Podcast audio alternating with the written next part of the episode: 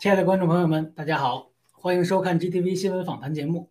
今天是十月二日，星期六，美东时间晚八点半，我是威廉王。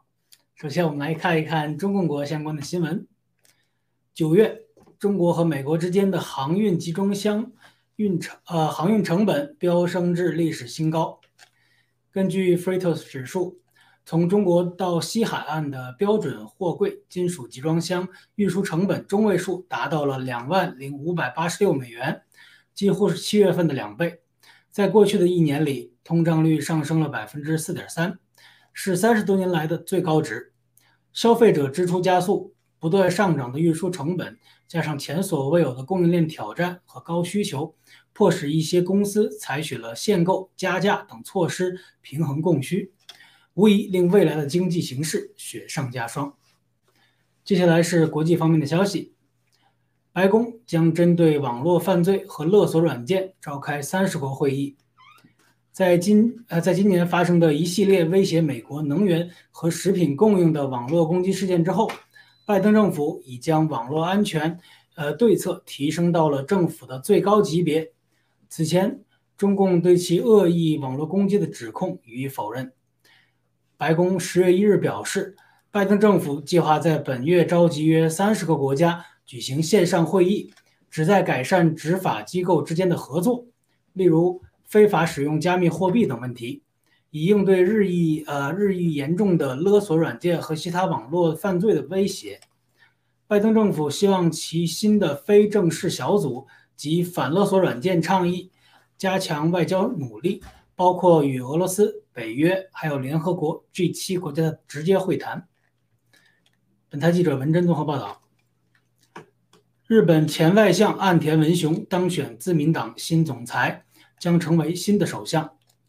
九月二十九日，日本前外务大臣岸田文雄在自民党第二轮投票中击败了另一个热门人选河野太郎，当选执政的自民党主席的呃的新新总裁。为担任日本新首新首相铺平了道路。岸田文雄在竞选期间曾表示，如果当选，他会强化国防和海警队的力量，不会盲目的坚守国防开支不超过国内生产总值百分之一的原则。他同时还强调人权、民主和自由的重要性，并表示将与台湾加强合作。他说：“看到了香港的沦陷以及新疆维吾尔人遭到的种族灭绝。”台湾很有可能是中共的下一个目标。如果台湾海峡发生战事，会波及日本，因此日本必须要加大防务建设，以应对外来的威胁。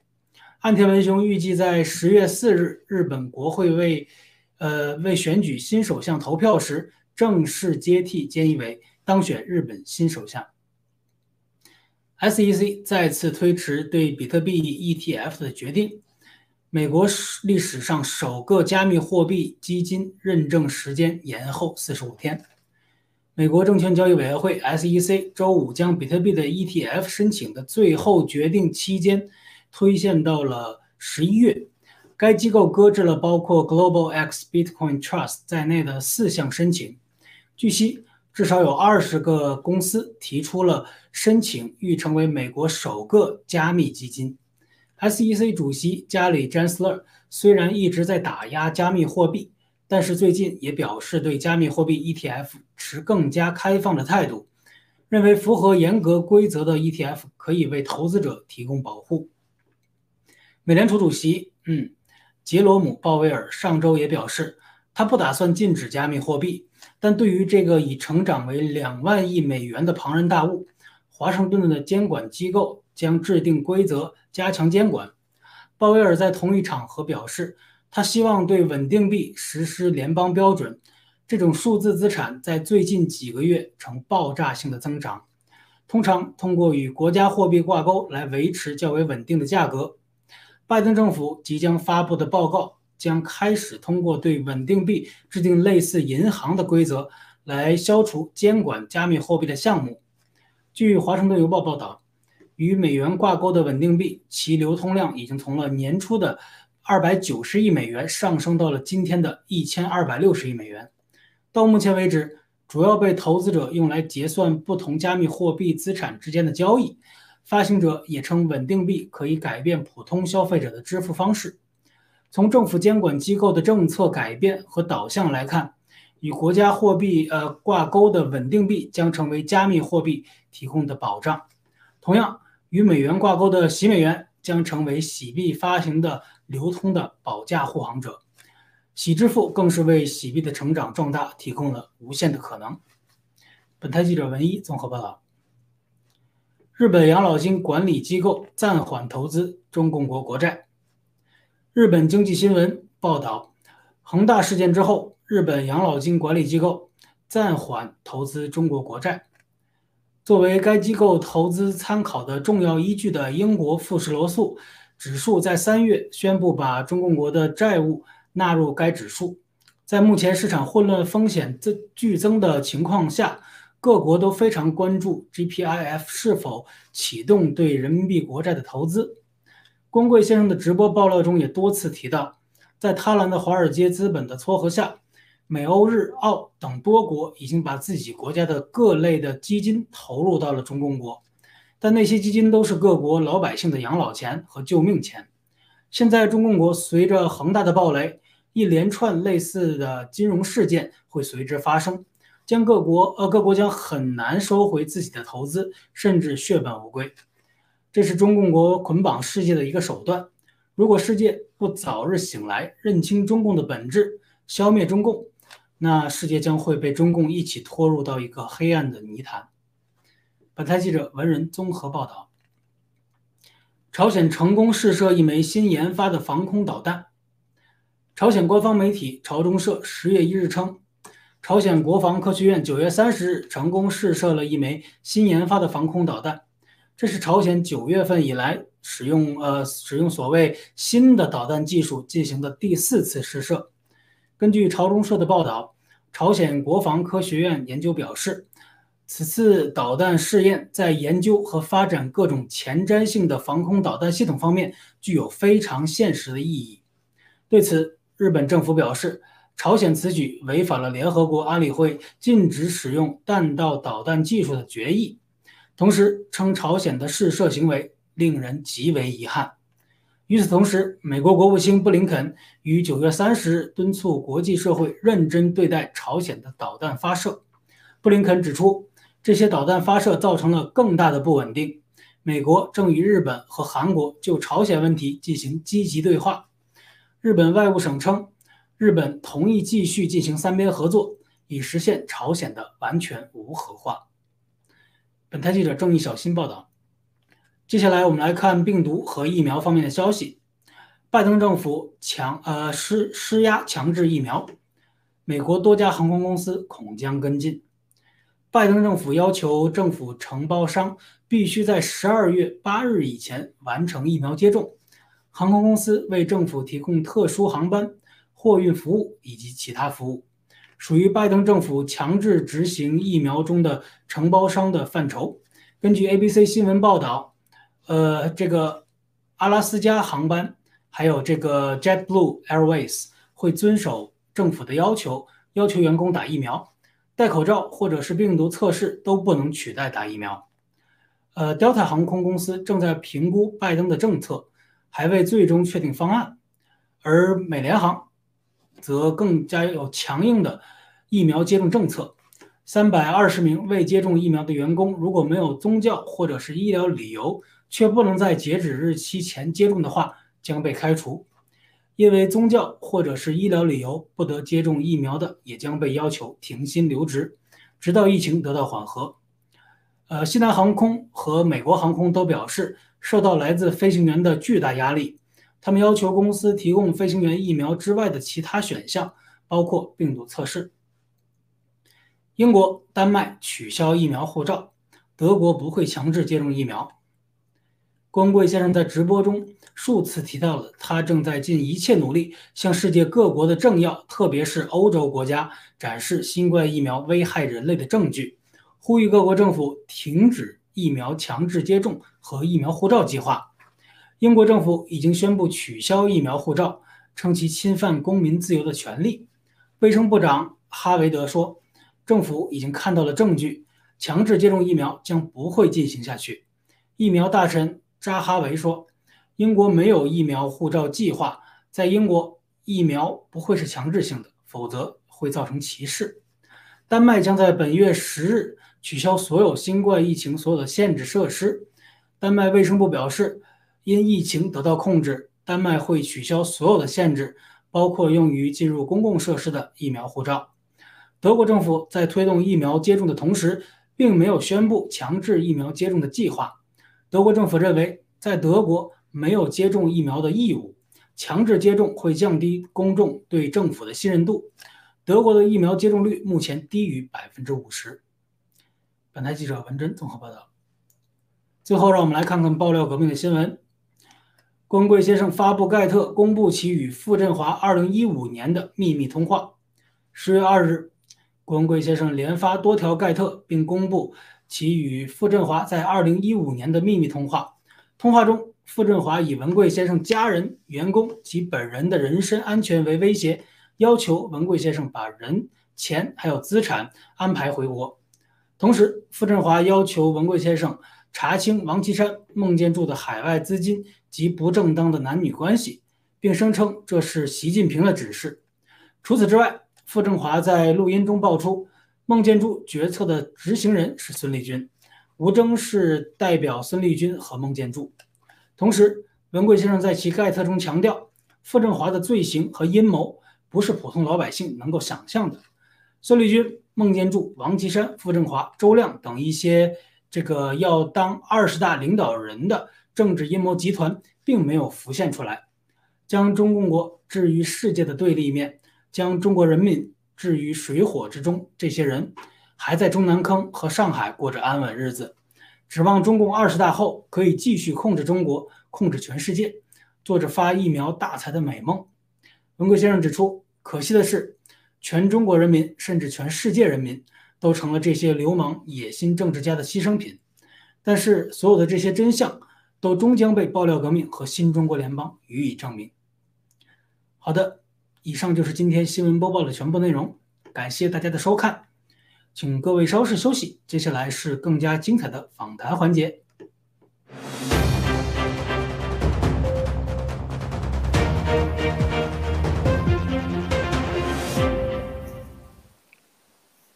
各位观众，大家晚上好，我是 Rachel，欢迎继续收看我们访谈环节。那我先让我们的这个嘉宾和大家打声招呼。呃，观众朋友们，大家好，很高兴咱们又见面了。各位观众，大家好，我是 John。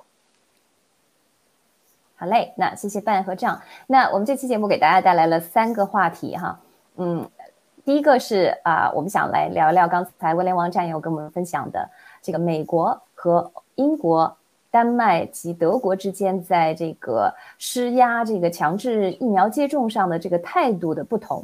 那第二个呢，我们会来谈一谈这个中美之间航运集装箱成本啊飙升之后呢，它的原因以及它对我们呃人们生活工作的影响。那最后一个呢，是今天最热点的话题，我相信墙内墙外都热搜。呃，该话题就是原司法部长傅政华被立案调查的话题。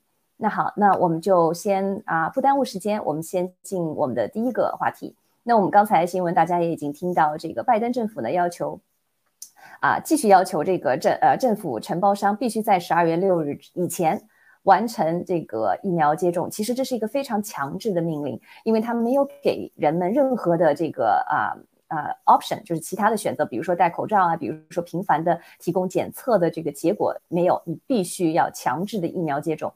而且呢，呃，这个时候呢，这个几个政府的承包商呢，也表示了他们愿意啊，愿意这个遵从政府的要求，强制其员工。说刚才的两个这个啊，为政府提供特殊包机服务的这个航空公司，也已经嗯表表达了自己的意愿。那对比之下呢，这个欧洲战场啊，这个啊，这个英国，包括这个丹麦。啊，都已经纷纷表示他们会取消这个疫苗护照，而且还还进一步的说哈，呃，这个这个部长，这个政府官员进一步的说啊，如果我们强制疫苗呢，是会侵犯公民自由权利的，所以说他们不会再啊继续下去。那德国呢？虽然没有说啊有这个丹麦跟英国如此的这个强烈和明确的这个嗯回应，但是德国政府也是认为啊啊，他们没有在没有需要在德国继续的呃强制这种疫苗。那强制疫苗呢，会降低会降低公众对这个政府的信任度啊，所以说他们觉得啊没有必要了。那这个就让我们感觉到啊，这个事态在转变，尤其是我们文贵先生和背后战友的操作啊，政治部啊，一直不断的这个发这个文件真相给所有的政客。但是我想问嘉宾的今天的问题是什么呢？就是说，美国其实是文贵先生的家，啊，也是我们爆料革命的大本营。那啊，为什么咱们看到在美国的反应不及在欧洲的反应呢？而且。不不一样的这个状况，你们觉得是什么原因造成了这样的一个差别？那我想有请范先来。好，谢谢主持人啊，这个话题啊非常非常好。我们知道这个病毒的真相很清楚，是中共制毒和放毒；疫苗的真相也正在被我们揭开。啊，中共当然深度的参与了这个整个疫苗的计划之中，但是疫苗。这件事情在全世界如此这种大规模、强力的、完全不顾于法律、不顾所谓的人权、一切都不顾的强力推推推销、强行推销，它的背后就不光是共产党了，它一定有更巨大的力量，而这个巨大的力量的来源，最核心的，当然还得在美国啊，还有欧洲。这些。背后的力量，这些某些组织啊，咱们不说，但是大家都很懂。听了爆料歌名这么多年了，呃，特别是近期的大直播、大爆料，我们应该清楚，否则发生在世界各地这些文明国家里面，怎么可能出现不敢把所有的自伤、自残、致死跟疫苗关联起来？谁要关联起来，就会受到严厉的处罚，医务人员会。吊销他的医疗执照，大家都知道，在西方国家，从医是一个非常非常，呃，热门的选择，也是一个很高收入、受人尊重的行业。一个人能读下这个这么多年啊，一般都是五到五到六年，然后再经过三年左右的实习，成为一个合格医生，以非常非常珍惜这个医生牌照。一旦被吊销，是关系到他非常大的利益了。那么这些不正常的背后。那当然就是利益集团，他们能控制整个全世界的医疗系统，控制 WHO。好，如果大家还不清楚的话，我们回顾一下文贵先生的一个盖特上的爆料。当我们揭露了病毒疫苗真相和疫苗解药出来之后，也就是青蒿素能治好你的病的，没这么多玄乎其玄的，一个是青蒿素，要么就用伊维菌素。如果你紧急情况下，在特殊情况下铺上土霉素或者这个地塞米松，如此而已。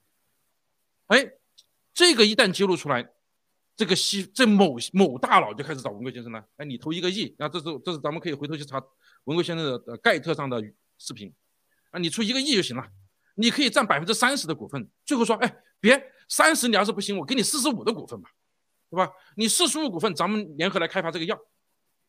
这个药出来以后，条件是你得让你的战友都去买这个药，啊，你也从此不要再揭露这个所谓的真相，利润你四十五，啊，干不干？我想问他说，你的利润四十五，你告诉我你的利润率是多少？利润率是百分之九十九。想卖多少钱？想卖两千多块钱美元，能不能治好？百分之百能治好。为什么？因为它就是青蒿素吗？它就是伊维菌素吗？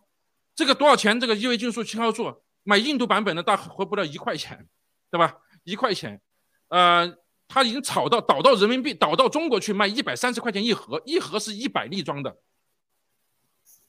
就是一点三人民币一一粒的药啊。那么这一盒子在在这个某大大佬啊，这个医药大佬的头中，他得卖几千块钱。这就是什么意思呢？当他发现你踩到他利益了，你又要揭露他了。干脆我跟你合作勾兑，他找错人了。但是你要知道，如果不是找到文贵先生的话，如果是其他人知道真相，如果这不是文贵先生，是什么结果？世界将是什么结果？贪婪的资本背后是嗜血的这种这种恶欲的膨胀，是对世界的恶意的践踏，对人人生命的藐视。所以说，这就解释了为什么在美国是最难推动的，它的阻力是最大的。当然，我们好消息是，当如果美国也被推动出来的时候，那我们就彻底的就赢了。靠中共这个假假擀面杖子想撼动、想守护这这个堡垒，那绝对不可能。而且我们百分之百有可有有理由肯定的告诉大家，中共一定是在这一盘棋崩溃的时候，成为唯一的一个。接盘侠、背锅侠，所有的王八蛋坏事全是你干的，这是毫无疑问的。那么欧洲现在发生的事情，你以为他们主动想的吗？是不是主动的？首先，很多人真的不知道，不是每个人都知道这背后的秘密的。我们把这些秘密告诉他们之后，他们被震惊了。同时，他们在推行这些时候有没有利益相关呢？我跟大家分享一下上一期节目我们谈到的新州州长辞职。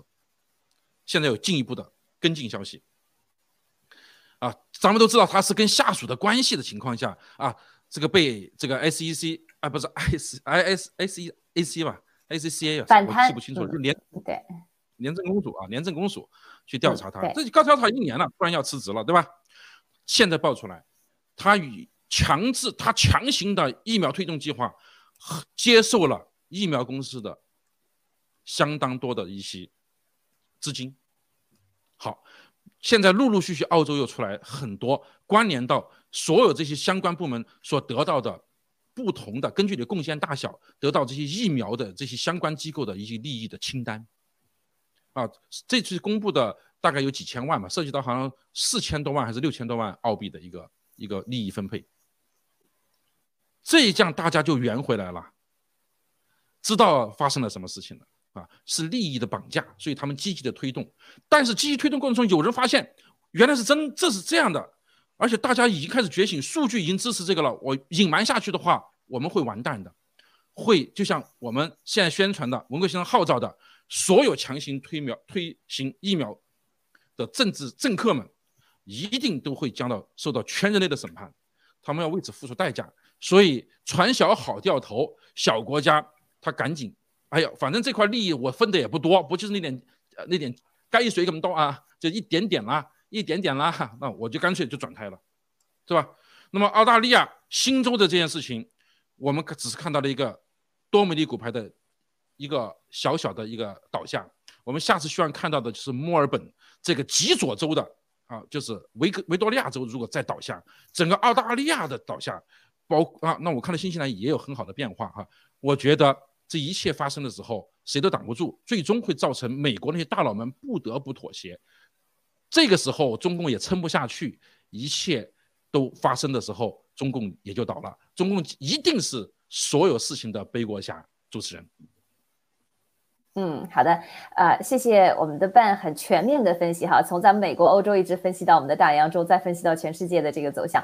那好，我想听听我们的 John 啊，你有什么看法？OK。好的，谢谢 Rachel。刚才咱们 Rachel 呢，主持人提到了四个国家，一个是丹麦国，还有美国。那么这个四个国家呢，对于这个疫苗政策现在的推行率是不一样的。那么为什么它会有不同的政策呢？咱们看一下很简单的数据，就是说英国接种率呢，就完全接种率也超过是八十帕，然后呢，德国差不多也是六十五帕，然后丹麦差不多七十五帕。那么美国是多少呢？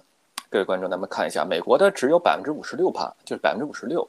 它是接种率非常低的，那么拜登他推出这个政策呢，就感觉是非常怎么说，非常圆滑的一招，就是我个人解读是这个样子啊。他怎么个圆滑的方法呢？就是说，他就是要求的是他政府的承包商啊，你们必须去接种疫苗啊，你们要提供一个安全的环境，是他他标榜的这么一个想法啊。那么他并没有说要求联邦的下面这个。各个州政府去强行推制他这个疫苗的接种，就是说他没有把这个锅或者把这个 force 这个压力去给到下面的州政府，但是呢，他又标榜着我自己是这么做的。哎，你们你们明白这个意思了吧？哎，我没有要求你们这么做，但是我自己是这么做的。那你们就是怎么做啊？你们自己啊，心里应该明白。那我相信开工是没有回头箭的。我我感觉。可能拜登还是要把这个疫苗政策会继续推下去的话，还是要继续执行下去。就刚才笨咱们说的那个观点是非常棒的。就刚才咱们昨天谈到的新州州长这个事儿，新州州州长的背后就是这个辉瑞啊。那么咱们可不可以假设一下，就是说在美国，如果你想竞选总统的话，就当然需要是财阀支持的。财阀支持的话呢，这么巨型的科技巨头、生物巨头公司辉瑞制药，辉瑞制药的话，咱们之前节目也提到过，是背后是若干个。巨大的，就是说巨鳄啊，资金池里的巨鳄，金融巨头，他们会不会影响着美国选举？会不会说以啊，比如说咱们未来下一届美国总统选举这个资金支持来要挟拜登政府？会不会有这么样背后见不得人这些个金钱跟权力的交易呢？我想这是一个背后值得大家去思考的一个问题。谢谢。嗯，对，其实啊，很谢谢我们两位嘉宾的这个呃分析。那其实我觉得，呃，我很同意你们说的。其实这也从呃侧面证明了这个在美国的这个黑暗糟折势力啊，我们说的这个，嗯，怎么讲，就是呃邪恶组织吧，它有可能大本营真的就是在美国。那其实呃两个星期前，文贵先生的这这个进山开会啊，他也有指到那片山，他说你们看到对面的这片地方，开阔的这个地方，方圆十英里的地方。是柱子能够决定世界人类的命运的人，那我相信他这个文贵先生刚才呃啊办也指到指出了这个这个邪恶势力，他一直在尝试招招募文贵先生，从他很年轻的时候哈，让他介绍进这个。呃，这个什么会来着？我们都知道的哈。然后一直到呃最近的这个一亿元的这个投资，让他占这个一直在用这个所谓，我估计也有蓝金黄啊这个手段，就是我们大家都知道的这个手段来啊收买啊来降服这个文贵先生。其实真的是我们可以。不不光是 CCP 啊，要文贵先生的命要怎么样？软硬兼施，他在黑暗的糟折势力也是在争取文贵先生。但是就是这样，我们看到了一个非常非常坚定的啊，这个这个推行爆料革命和新中国联邦正道主义的文贵先生，他一直在出他的牌啊。那其实呃，我相信这个辉瑞制药和这个。我们知道的有可能默克呀，还有等等其他的一些大型的制药公司，一定是有这些黑暗糟折势力的背后的撑腰。但是我这也让我想到这个前两天的，就是文贵先生提到的这个索罗斯啊，嗯，反袭但是不反共啊，这个这个声音，包括听到他说这个比尔盖茨。啊啊吓，就是开了会之后吓到不行走掉，然后再到啊今昨今天是十月二日的这个经济学家的文章，包括把所有的这个也是让这个习近平来背锅，推行一种声音，在西方的这个声音就是说习是一切问题的根源，好像灭了习这个世界就会太平一样的这样的一种一种暗示哈，所以说我相信美国的遭责势力一直在一直在顽抗的顽强的抵抗。因为我们出了一招，他们要应对一招，所以说我们要 要慢慢来啊，这有可能还需要一点点时间，在美国才能够看到我们想看到的这些啊这些像欧洲国家遍地开花的这么一个景象。我也期待这个像啊刚才我们的半推测的那样，就是我们的新州州长这个啊这个案件啊，希望别的国家的这些政客、这些黑暗的、邪恶的和 CCP 勾兑的这些势力呢，能够慢慢的浮出水面。那好啊，两位还有什么补充的？没有的话，我们进入我们的第二个话题。我想补充一点点哈，因为刚才我觉得 Rachel 说的很精彩。其实这一块儿，大家知道，这个二战以后形成的这样一种一种世界格局，这些背后世界上世界的真正的利益被几个大佬所控制着，这会那会的啊啊！当然不是说都是邪恶的，有邪恶的，有正义的，也不能简单的这么说邪与正，但是是利益控制是一定的。那么所有的事情都叫物极必反，他们走到一定程度以后，尤其跟现有的经济体系、金融体系、货币体系相关联，走到一定程度，他们已经形成极端寡头化。那么世界财富严重的分配不均，那么这种情况就实际上它的本质应该是寡头经济、寡头利益与世界与平民们的一个较量了。已经到了世界已经拿的水火不容了，就是奴隶主和奴隶之间就回到了过去的世界，经过了一轮番的发展之后，又要回到，又要终点回到起点，这是不可能的。所以平民主义的兴起要取代这个世界的寡头这些呃利益集团，那么这就是世界真正的本质的趋势。好，谢谢。嗯，谢谢半。你刚才说到这个，好像就是轮回啊，又回到这个，就是世界发展到了，这让我脑子里出现了一个画面，就是以前的部落制，就是以前的部落制哈。我不知道这个这个这个。这个部落制相对来讲平民化的一个一个一个一个怎么讲？一个组织吧，一个人与人结社的一个一个一个方法吧。我不知道我们的这个新中国联邦以后的这个畅想以后的未来哈，是不是跟这个很像？我也不知道，但是我脑海里就是有出现这样的一个画面。那好，那我们就转到我们今天的第二个话题来说说这个中美之间的航运集装箱运输成本飙升的这样的一个话题，对它的原因以及对我们生活的影响。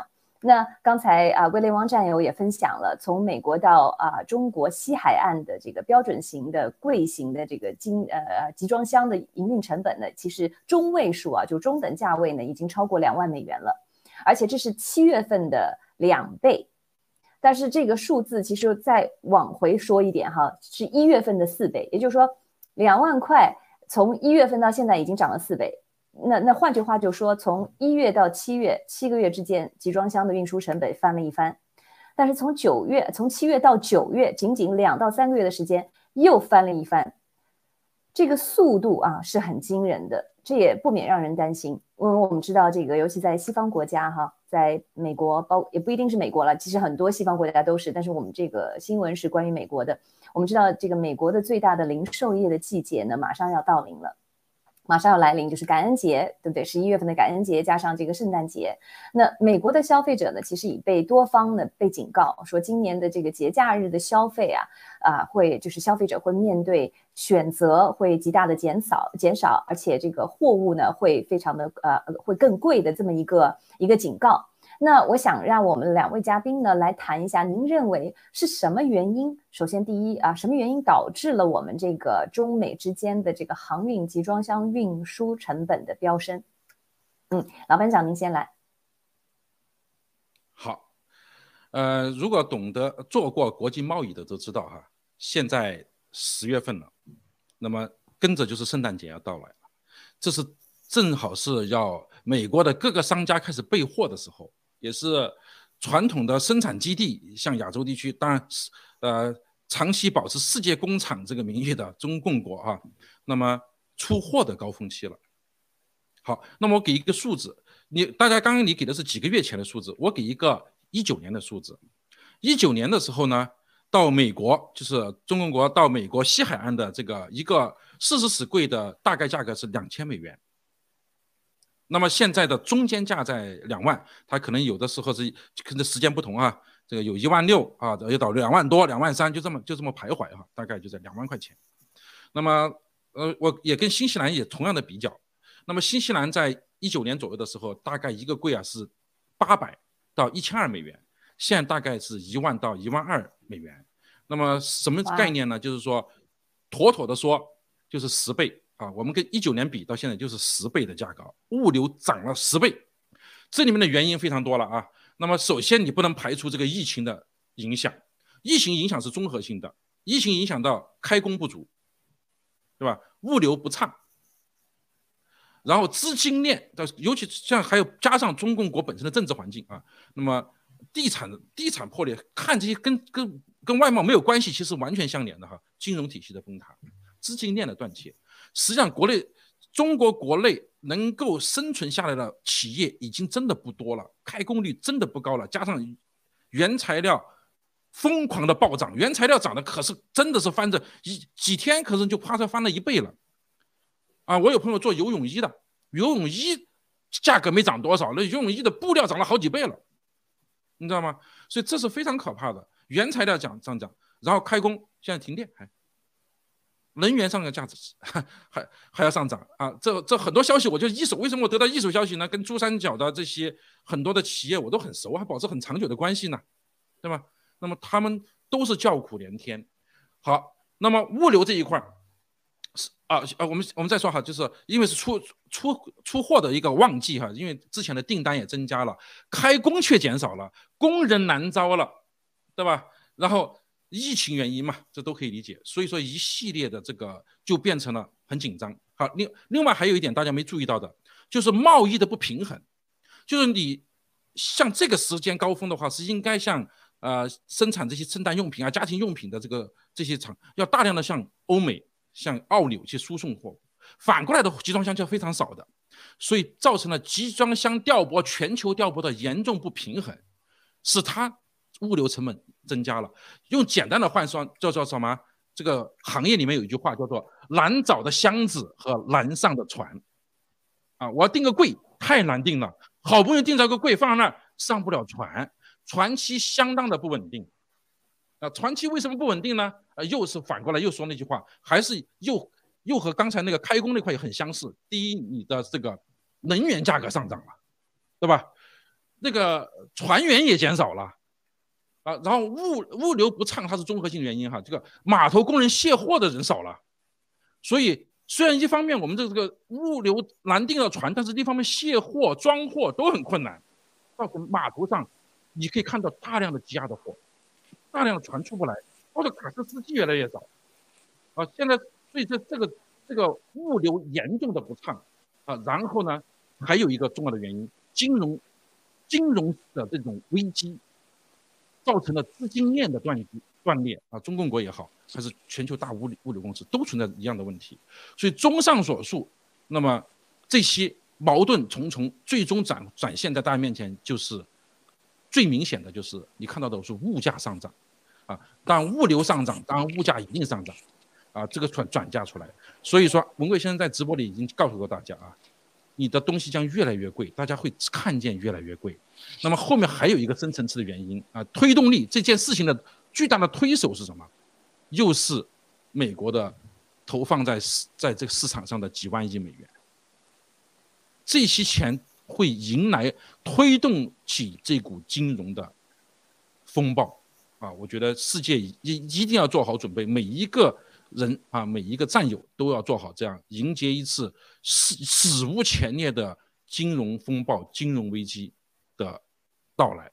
大家真的，嗯，一定要记住，已经到来了啊！谢谢。嗯，好的，那行，那啊，我们的这样，您对刚才的这几个这个办提出来的这个因素啊，导致这个啊成本飙升的，有什么补充的？还有什么其他的因素没有？呃，OK，非常感谢刚才咱们办精彩的这个点评。那我跟各位这样分享一点，就是咱们这个航运啊，其实占到了整个，呃，这个跨国物流当中的百分之八十，也就是说，大部分的这个物流都是走的是海运，而不是走的空运。那么就是说，哎，怎么会它导致这个成本上涨呢？咱们举一个非常简单的例子，比如说，哎，有一例感染的病例发生在了哎海关这个环节。或者发生在船上了，那你们说，它对这个整个物流的影响，对它的周期会不会都产生一个上上升呢？那么现在就是说，不光不仅仅是说物流的成本上升，包括物流配送的周期它也在上升。咱们举一个很简单的例子，就比如咱们海外华人，如果说你想从国内啊运些东西过来走集运的话，大部分咱们还是走海运啊。那么你大家发没发现，就是说，哎，你比之前疫情之前这个收货时间更长了，甚至有的东西你运不到了，哎，你也找不到了。这就是也是一种现象啊。再有一个就是我家里也有也有亲人是做物流的，很不幸的是，这个他所在这个物流公司目前只剩下他一个人了，其他人都被裁掉了。也就是说，物流公司它也面临着非常大的一种金融压力。那为什么它会有这种金融的压力？那大家知道，这个这个物流啊，这个工具它不像说是做做饭一样，说是我炒完菜之后你吃完给我付钱就可以了。它这东西得需要一定的周期运到那儿，然后产生这种结算的这种行为。也就是说，它资金回本的时间是非常哎不不像啊就比较缓慢一些啊。那你比如资金链如果说断裂的话，导致债务危机的话，那对它又是一种打击。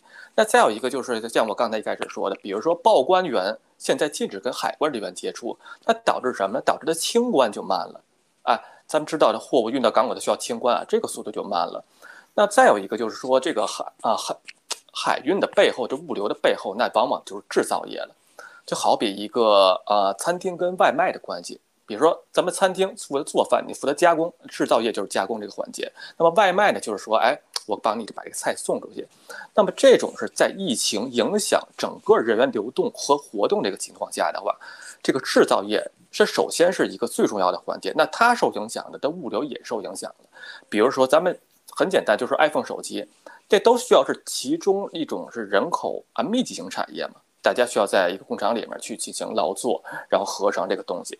那如果这个环节它出现问题的话，你说制造业都出现问题了，你你咱们各位这样人们好好好想一想，那物流它能不受影响吗？包括咱们刚才说的 iPhone，那汽车环节呢？我之前跟贝本也分享过这个观点啊，就是汽车它也是，比如说像。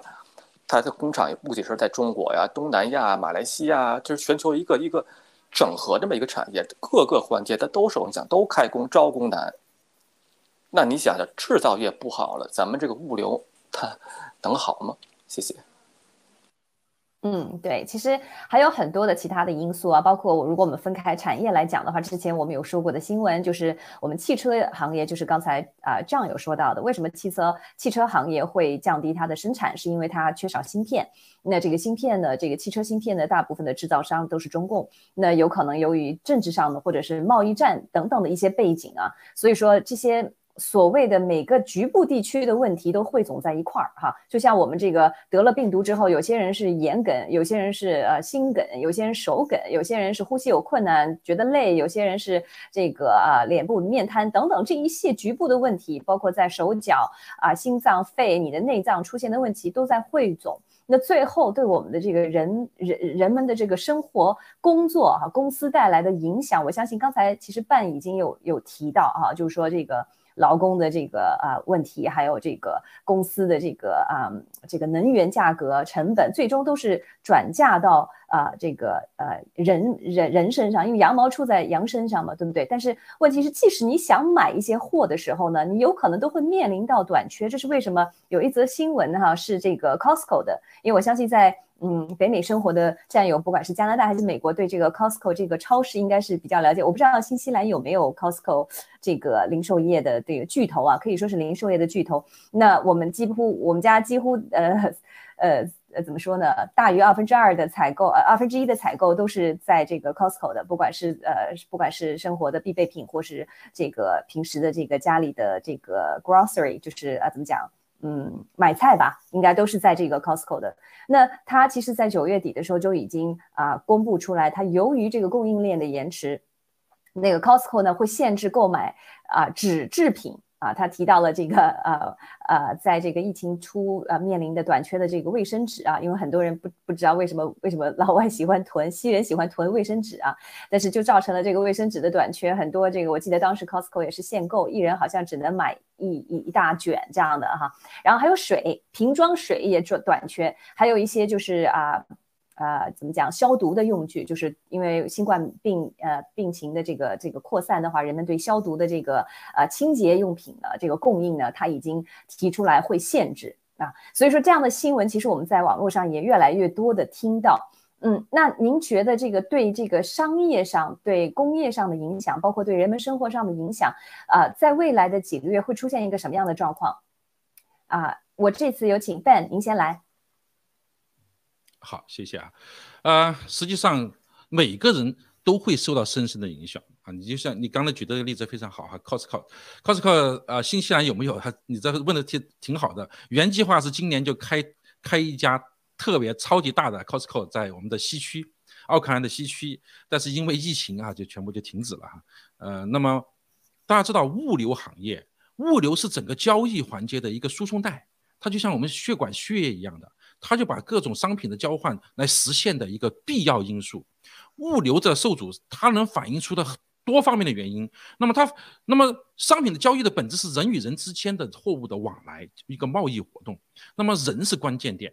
人要有正常的往来，他首先得有健康的身体，他要去工作，他有健康的身体。病毒对大家、对社会，从未世界上有人类以来，至少是我们能够知道的意思来，从没有像这个新冠病毒对我们的社会的冲击这么大。我们不能够正常的去工作了，也没也不也可能因为打了疫苗就没有健康的身体了啊，这是很深刻的影响的。然后造成的这种社会上的，呃，这个物质的调配，全球过去所谓全球化的时候。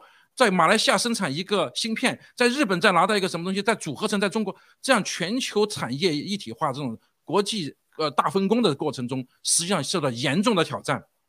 那么对物流的考验就更加的可以可以看出来这个，呃，大家可以预期的这未来的半年一年，我们生活将越来越困难，越来越会买不到东西。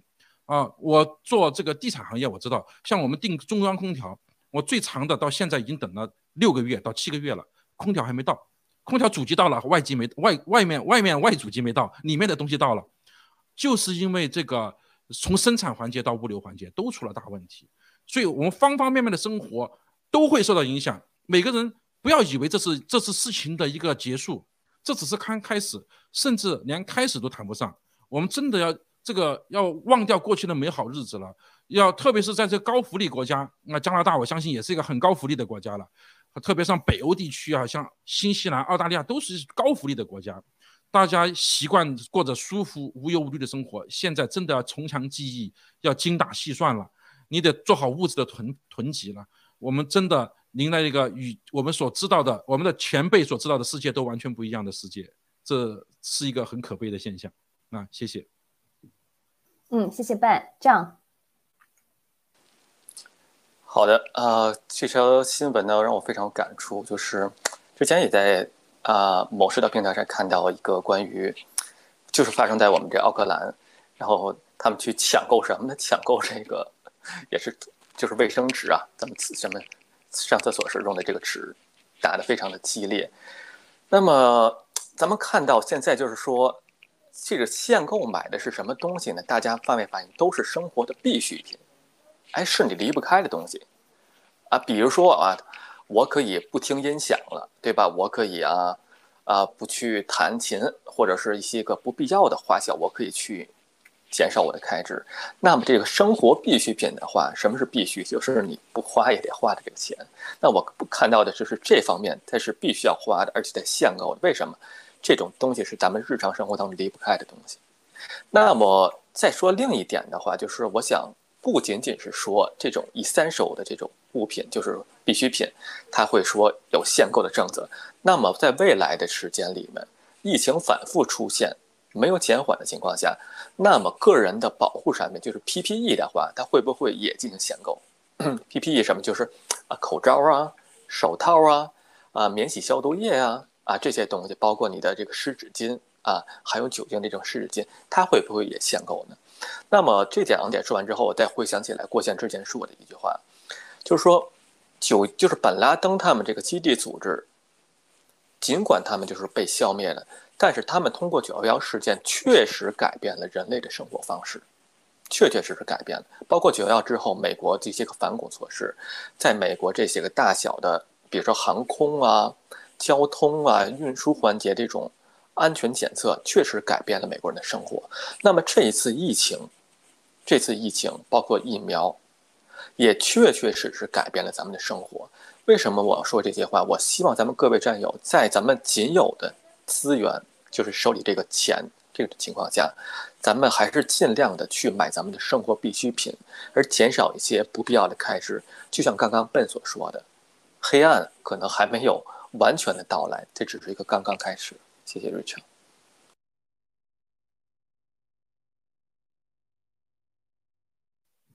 哎，瑞秋，你没开麦，没开麦。啊，不好意思，我刚才关了，谢谢提醒。OK，那谢谢我们啊。John 和 Ben 的这个对所有战友的提醒，的确是我们我们不知道会发生什么，因为我们这个，但是呃，文贵先生已经一再的给我们发出了这个警告，说最最最糟糕的时候还没有到哈，所以说这个经济危机当来临的时候，现在只是刚刚开始，我们刚刚看到各种的这个梗啊造成的一些一些现象。但是，就像德国今年刚刚九月份报告的这个通胀率达到百分之四点一，美国在六七月间报告的通胀率达到了百分之五点四。那这些通胀率会不会随着这个疫情的这个灾难的死亡人数上升啊，这个这个啊，这个经济的这个崩溃啊更严重呢？肯呃通胀率更高呢？那我们应该是呃是是要要准备好的，因为我觉得这个是肯定会来的。同时，我们也提醒大家，就是说啊，可以准备粮食的准备一点，但是不要囤的太多，因为文贵先生也说了，如果你囤了太多，如果人家知道的话，你也会很危险哈。在在别的就是在货物呃紧缺的时候，那你就可以成为眼呃别人的这个。抢劫的一个对象有可能哈，所以说大家能够把这个途径购买到必需品的途径能够确定好，然后啊做好一些准备，心理跟这个物理上的准备，来迎接这次的这个最大的人类的这个经济灾难，好，包括啊这个病毒灾难。不过随之而来的，呃，我相信在最坏的时候到来的时候，我相信也是啊这个我们。势头转好的时候的开始哈，所以说啊，大家啊还是要照顾好自己，照顾好家人。那好，那啊我们就转到我们最今天来的啊这个最后一个话题，也是我相信今天很热的一个热点哈，就是说说这个原司法部长啊傅政华被立案调查。因为今天挺热闹的，其实因为文贵先生今天早些时候呢公布了嗯他与这个傅政华在二零一五年的啊秘密啊通话的录音。那在录音中呢，这个傅政傅政华以这个威胁这个郭先生家人员工啊啊啊，以生命威胁要求郭先生把人钱资产呢都啊弄回国，弄回中共国。同时呢，他还要求这个文贵先生查清这个王岐山、孟建柱的海外资金及一些不正当的男女关系，然后并指并并告诉这个文贵先生，这是啊习近平啊老大的指示。那。除此之外呢，他还啊有一些其他的爆料哈。这个在录音当中，这个傅政华指出，这个啊吴征啊呃是代表这个孙立军和和和孟建柱的等等这一切。那这个呢又配合上这个啊这个郭先生的盖特，今天他有写到，他说十月二号，兔子还没死呢，狐狸已经感到悲哀了。胡舒立闻到的味道，知道王岐山、孟建柱他的真正的靠山要倒了。当然，胡已经被边控了几年了，这回一定要收进监狱了，啊，那嗯，那我想这里这里这个文贵先生的盖特里指的这个兔子啊，是不是指的就是傅振华？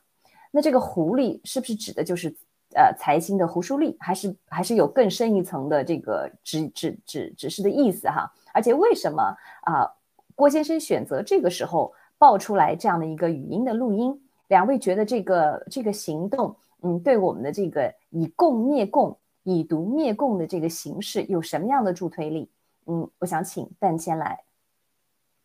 嗯，好，这两天中国人民很愉悦、很开心啊，很悦悦。呃，刚刚迎接了孟公主回国，大家还没正开二锅头庆贺呢，也只能开二锅头了啊。呃，这回再开个啤酒吧。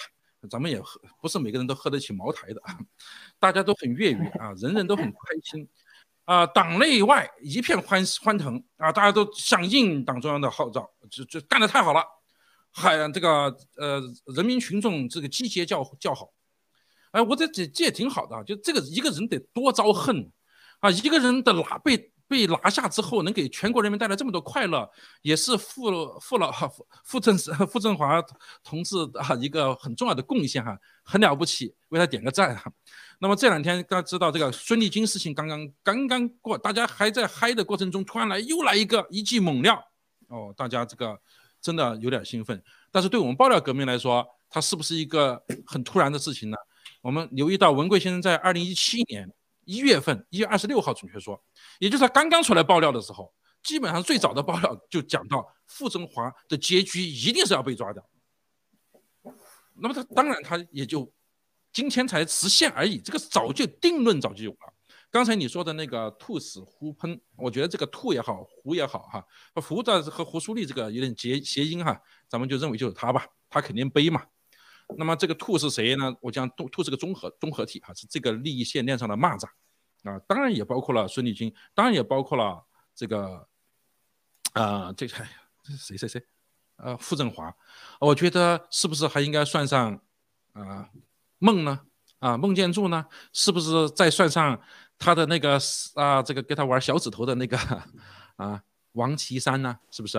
啊，我觉得这件事情啊。很有趣味，因为傅政华这个人他是相当的，呃，相当的有故事的人，他太有故事了，你知道吧？因为他的这个人生轨迹呢，我们跟孙立军来比，他还挺有一点一点意思的。他们两个，你看，比如说在九月三十号宣布，我们九月三十号宣布的对孙立军的双开，他当然他早就早就进去了，早就被控制了啊。那么十月二号就宣布了傅政华啊，这这一前一后，那么再往去年推。四月十九号宣布调查孙立军，其实开始中纪委开始调查孙立军，那就隔了一天，四月二十号啊，这个傅傅政华同志啊就在司法部的网站上名字就被撤下去了啊，但没说他干啥去了啊，只是把名字给他拿下了啊。当然几天，一个多星期之后吧，他的继任者啊叫唐一军就上台了。唐一军是这个是从从这个浙江出来的一个江苏啊，江苏浙江出来的这么一个一个干部啊，是山东籍的一个干部，那就理论上可以理解成习的人了啊。好，你看着这哥俩好，他他真的是排着队就来了，但是他们俩又好不好呢？那么文贵先生报的这个报的这个料，这个录音很很明确，这个傅政华呀，他有点故事了。他什么故事呢？你看他要求文贵先生去去去找这个王岐山呐。这孟建柱的料啊，还有之前更早之前报的料，都看可以看出来，傅政华在里面扮演了很有趣味的角色了。那么再看看傅政华作为一个酷吏啊，他真的叫酷吏哈，他和孙立他这点和孙立军呢，真是半斤对八两啊。那么这个酷吏呢，办了最著名的就是周永康案啊，周永康他绝对是这个马前卒。那么这里面也涉及到令谷案。啊，令谷案他扮演的角色是非常有意思的啊，他也是那个臭名昭著的六幺零办公室的过去担任过主任。对。那么据据说啊，据说他因为在某些关键时候向习啊，这个这个这个我我不知道哈，我只能说说我所得到的信息是据说啊，可能向习通报了，比如说有人想政变，有人想干点什么事儿。深得习的重任，啊，所以对他之前的，因为你想作为北京公安局局长，这个不是一般的位置的，啊，这个基本上拥有的呃这个全国公安局的局长加在一起的力量可能都有了。北北京公安局长，你想一想，这个是非常重要的位置。那么他当年能做到这个位置，他一定得到的是江呀、是王啊、孟啊这些人的赏识，才可能做到那个位置的。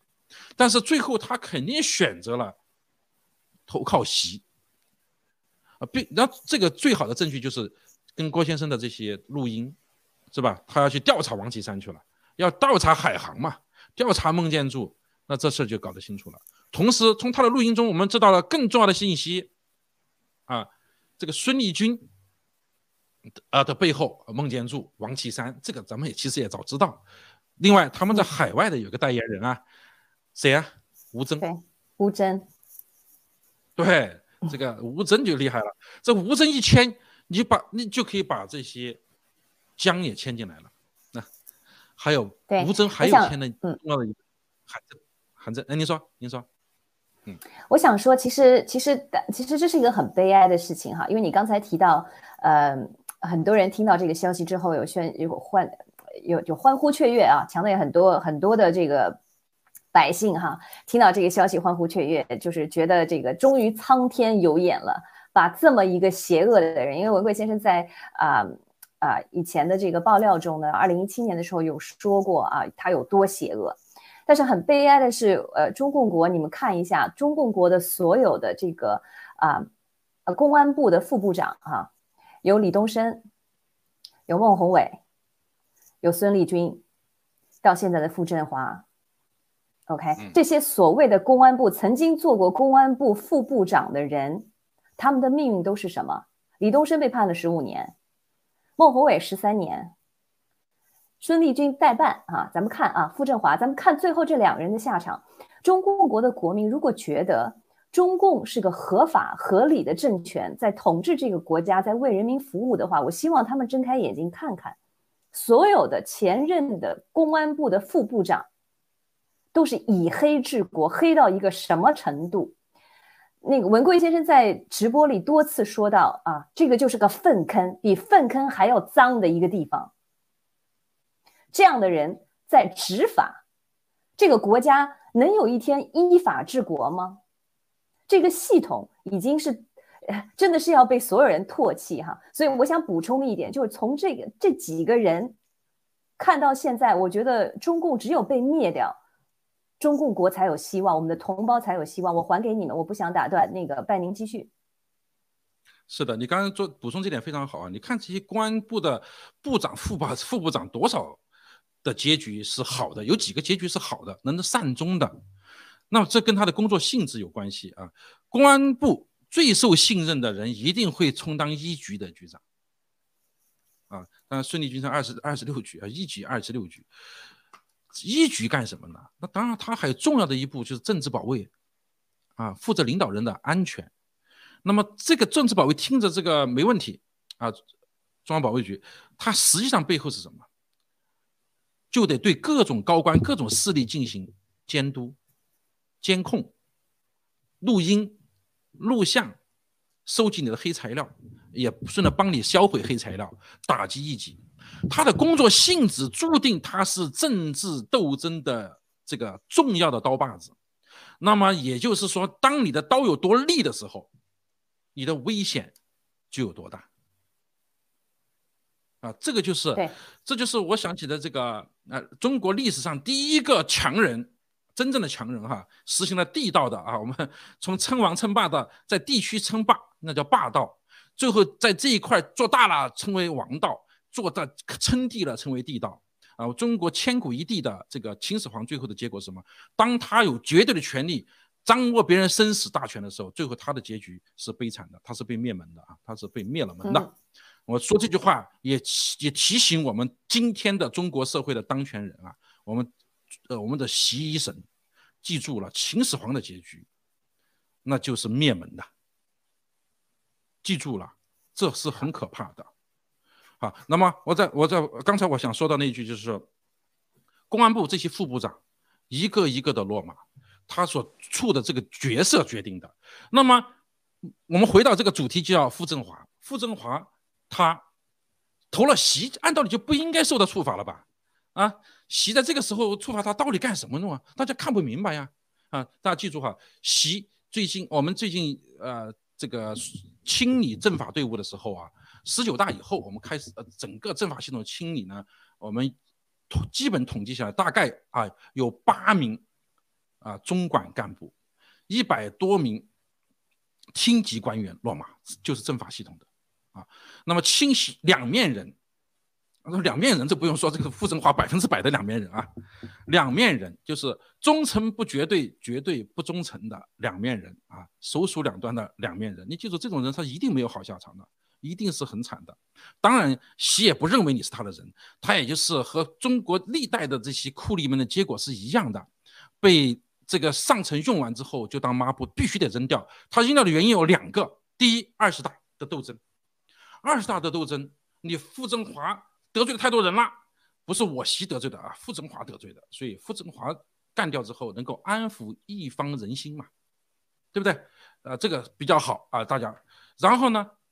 嗯，又清除一啊，清肃清这个政法系统的力量，打了傅政华之后，这是最后一个吗？大家觉得？那大家一定在问傅政华之后是谁？大家一定期待着那个傅政华之后呢，更大的大虫要出来了。那么这一系列的组合拳，对政法系统这一套组合拳，大家。去怎么解读？有人说这代表着习的权力已经到达无以复加，到达巅峰了。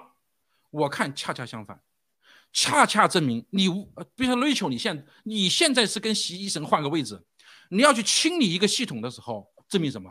证明你没掌握那个系统嘛，对不对？如果那系统从头到尾都听你的话，你清理它干毛嘛？对不对？你清理它干啥？就是因为从头到尾都不听你的话。你都发现那不是你的人，不仅不是你的人，还有原来要暗杀你的人、要害你的人全在里面。两面人多了去了，三面人、五面人多了去了，对吧？对，我提醒一下我们的时间关系哈，啊，对，您简短的啊，对，总结一下您的想法，谢谢。好，简单的说啊，不好意思，我老是给大家那个，那么我想说，经过这一轮的骚操作之后，大家政法系统的。这个清理达到一个新的小高潮，但是不是最后，背后一定还有等着那个呃那个惴惴不安、揣揣不安，我要啊，就的那个人啊，兔死狐悲，胡西胡西进啊不不是胡胡什么立啊，啊胡苏立已经闻到味道，了对，胡苏立啊胡苏立已经闻到他的小味道了啊，胡舒立这个老贼呀，他他一定会不得好死的哈，他一定他担心的一定会来，一定会来的。政法系统的更多人物落马是一定要的，共产党的狗咬狗的这个这个斗争一定是愈演愈烈的。但是大家要记住了，政法系统没有发生根本性转变之前，习没有安全可言；外交系统没有转分真根本性呃这个动作之前，习没有安全可言。但是外交系统、政法系统都等着习来收拾他吗？这也不可能。全世界各地的外交人员、驻外使节、大使们，新西兰的吴喜女士，你们最好的结局，得给自己留条后路啊！真的得留后路啊！你记住，中共国不是你的归宿，他一你们回去的都可能被清洗、被干死的。投投向新中国联邦，给我们联系啊！我们会有投诚电话给你们留下来的。我就说这么多，谢谢了。嗯，好的。那我想啊，留给这个这样一些呃时间，这样您呃简短的给我们说一下您的这个对这个事情的看法。OK。呃，那我简短说一下，就是说那个傅振华为什么被抓呢？啊，为什么要单抓他呢？就是从今天郭先生发那盖特来看的话呢，他手里面有料啊，有料啊，有钱，有情报。大家别忘了，傅振华他是最早掌握这冠军刘成杰的资料，而且是他要求去查查这个王岐山还有海航的，还有是孟慧清手里的那个硬盘啊，他说他那边也有啊，他说他也有。那么为什么要拿这些个啊？就是说副掌握的这个材料呢？我相信就跟刚才跟笨说的，我的观点跟笨是一样的，就是说二十大之前这个司法系统、政法系统的话，习是要必须要拿下来的。那么他拿下来这些的目的呢，就是说想树立自己的人，想树立自己的人，好在二十大上啊连任。那么之前的这些个。包括中央政法委的书记呢，包括罗干啊、周永康啊、孟建柱啊、郭声琨，基本上都是江的这个亲信，所以他是想真的想拿下这部啊司法部的。那么，关于说一点这个题外话的话，就是父被抓的话呢，呃，我个人观点就是希望的话，咱们还是希望是以法治的形式来去对他进行一个审判，对他进行一个审判。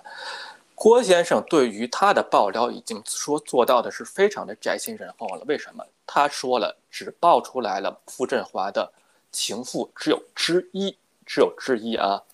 那你有多少情妇，有多少私生子女？郭先生给你留够了足够的面子，给你留够了足够的生路。还有就是说，这个情妇之一的啊，这个啊，就是某人吧，他现在就是在新西兰啊入的这个新西兰籍。啊，还有他这个儿子在加拿大啊，入了加拿大籍。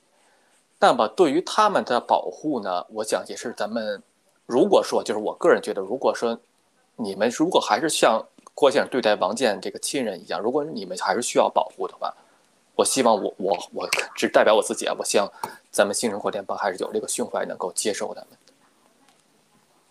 祸不连妻女嘛，谢谢嗯好的，七哥，呃，这个文贵先生在二零一七年的五月十七号的直播中，他有说到自己这个傅振华对他这个抓捕家人还有员工的对他们的虐待、抓捕和殴打，哈，他说过，在过去的五年，将近有九百六十万人受到了关联的调查和协助调查和被抓，这九百多万个家庭里面，他牵涉到了几千万人，这几千万人家庭受到的威胁，就和这个文贵先生的家人受到的威胁和残害虐待是一样的。可想而知，为什么这个消息出来之后会有这么多人的雀跃？刚才我们分享的这个照片里，也有人说到，我家里鞭炮已经买好了十年，我就等着这个机会来放。我终于今天等到这个机会了。那同样，在这个五月十七号的这个直播里，文贵先生也提到过，他说，任何学过政治学的都明白一个道理：当家庭的基因被打破的时候，社会的动荡和社会的重大啊这个不稳定就会到达，甚至是革命。甚至是流血的革命，这就是我们在经历的一场爆料革命。所以说啊，很很感谢我们的战友收看我们今天的节目，参与到其中。那我们时间其实很抱歉，有点有点有点超时哈，但是为了把这个话题说清楚，那我给非常感谢我们今天的两位啊嘉宾的精彩分享。嗯，我们下期节目再见。谢谢您的收看。好的，谢谢。